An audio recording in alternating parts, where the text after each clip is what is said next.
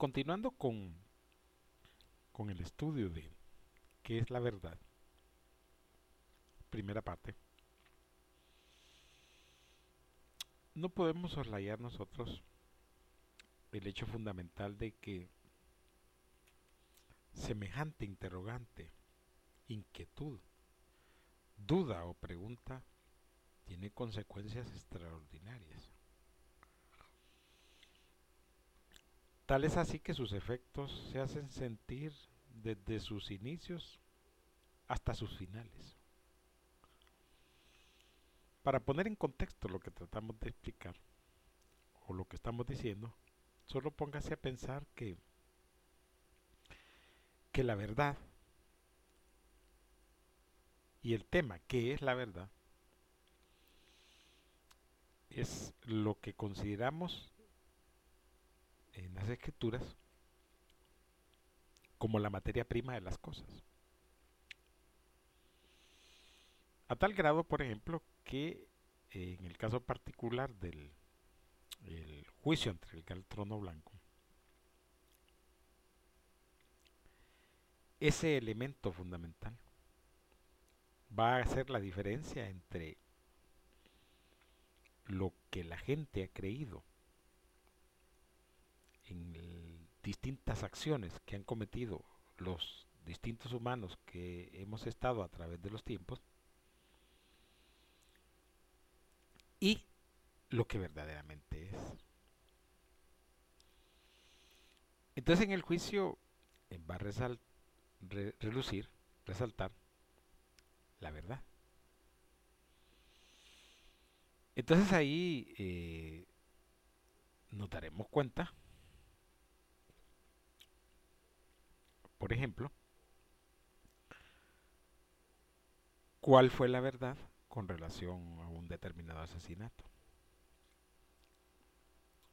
¿Cuál fue la verdad con relación a un determinado desaparecido? ¿Cuál fue la verdad con relación a las civilizaciones?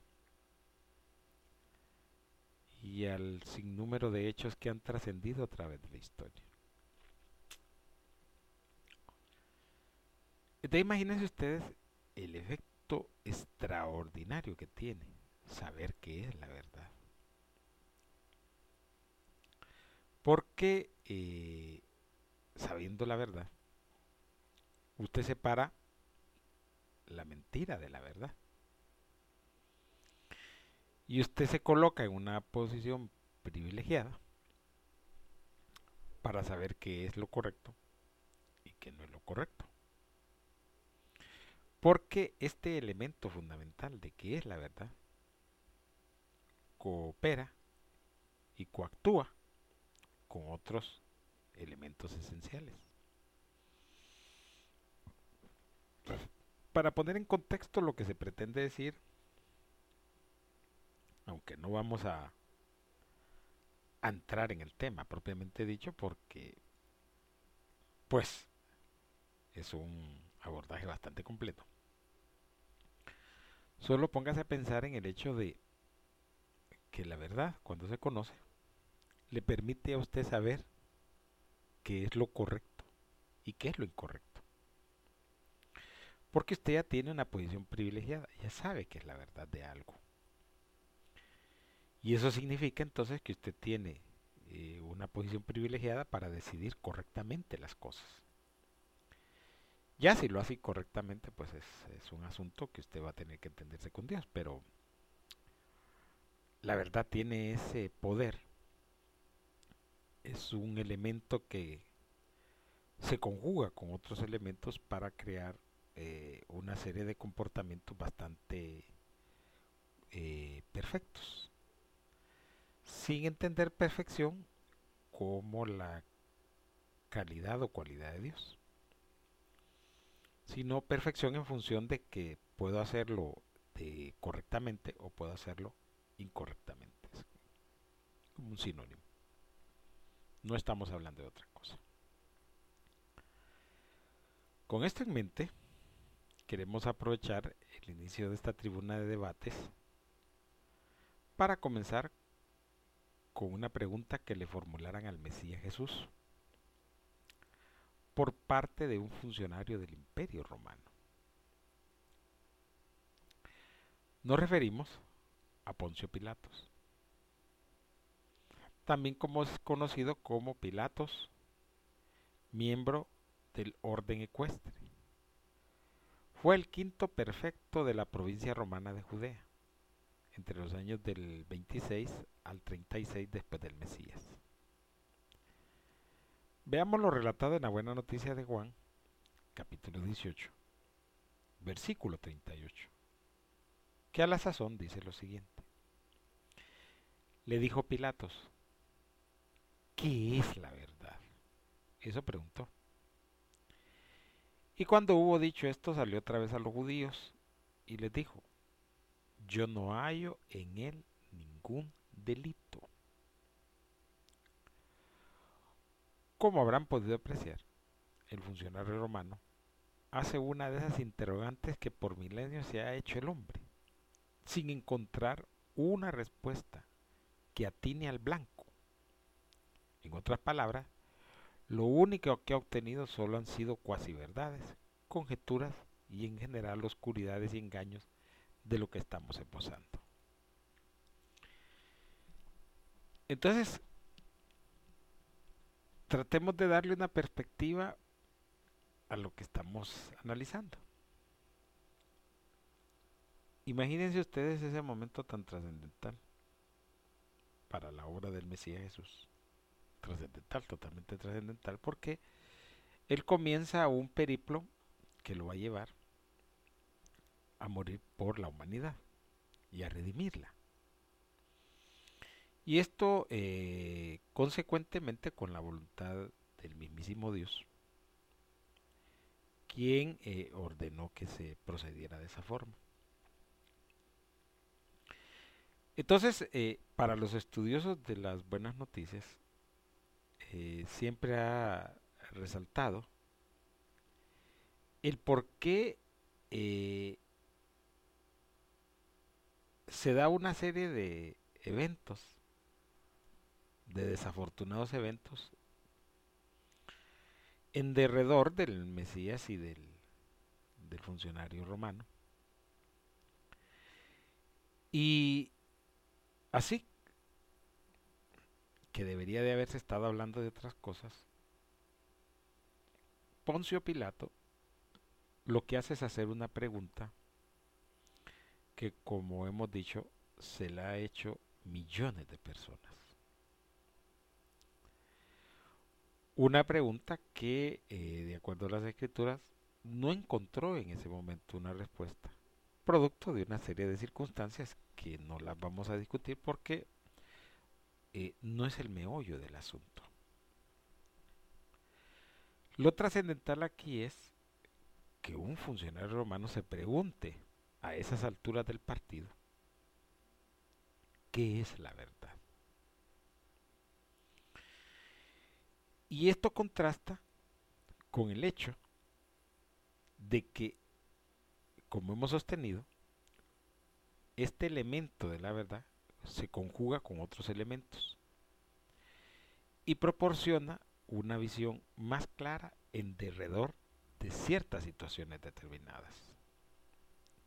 Como dijimos anteriormente, cuando usted conoce la verdad, usted quiere una posición privilegiada y se le añade a eso la acción de hacer lo correcto o lo incorrecto.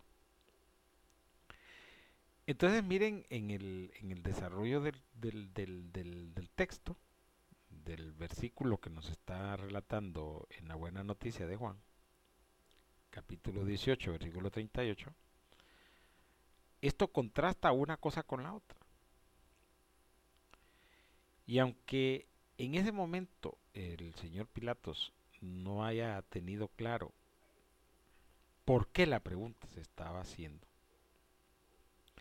no puede negar usted que el efecto, los ingredientes, eh, los parámetros que se están dando ahí, se conjugan en sí mismos.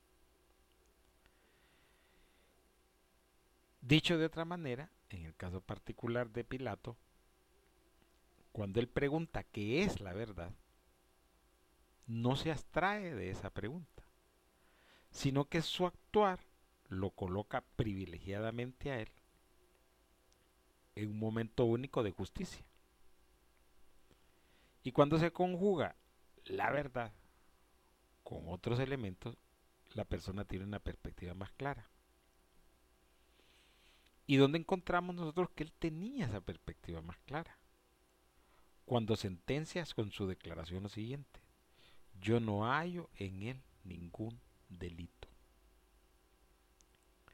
En otras palabras, él sabía que era lo correcto y que era lo incorrecto. Pero, como el desarrollo del pensamiento humano, del pensamiento humano a través de los siglos y de los milenios, en evolución constante y deprimente, ha llegado a los extremos de que cuando se hacen abordajes jurídicos, deberían de tomarse decisiones jurídicas. Pero como se ha venido degenerando el pensamiento, se ha venido corrompiendo la humanidad, ocurre de mucho en mucho que una decisión jurídica se resuelve con una decisión política, que es en definitiva el entorno de cosas que está acaeciendo en el caso particular que estamos abordando.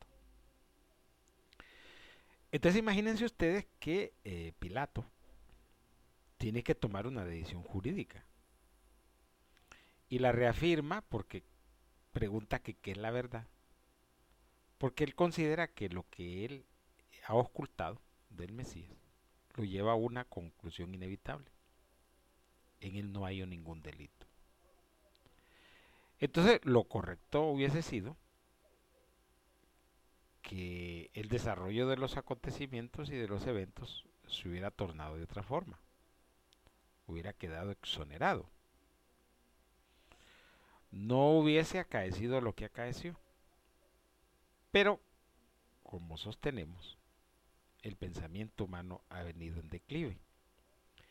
Y las decisiones que deben de mantenerse jurídicamente se corrompen y se toman con decisiones políticamente.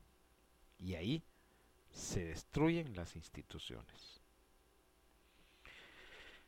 Entonces, volvemos al inicio del, del estudio. ¿Qué es la verdad? Y en base a eso, vamos a seguir desarrollando el tema. Y eh, aprovechamos eh, que estamos en este estudio para eh, invitarlo a visitar la página web de la Iglesia de Dios. La dirección electrónica es iglesia-d-dios.tk. En ella puede usted encontrar cursos por correspondencia si está interesado o leer alguna literatura que hemos puesto a su disposición, así como los links para las páginas de Facebook. También la iglesia pone a su disposición un correo electrónico. La dirección es laultimaiglesia.gmail.com donde usted nos puede eh, eh, presentar sus inquietudes, sus preguntas, sus interrogantes, sus dudas. Y con gusto, en lo posible, vamos a tratar de eh, ayudarle. De antemano, muchas gracias.